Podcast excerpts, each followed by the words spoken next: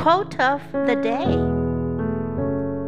In the confrontation between the river and the rock, the river always wins, not by strength, but by perseverance.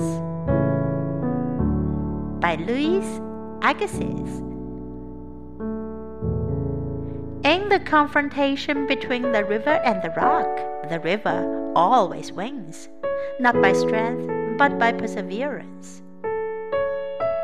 Word of the day Perseverance. Perseverance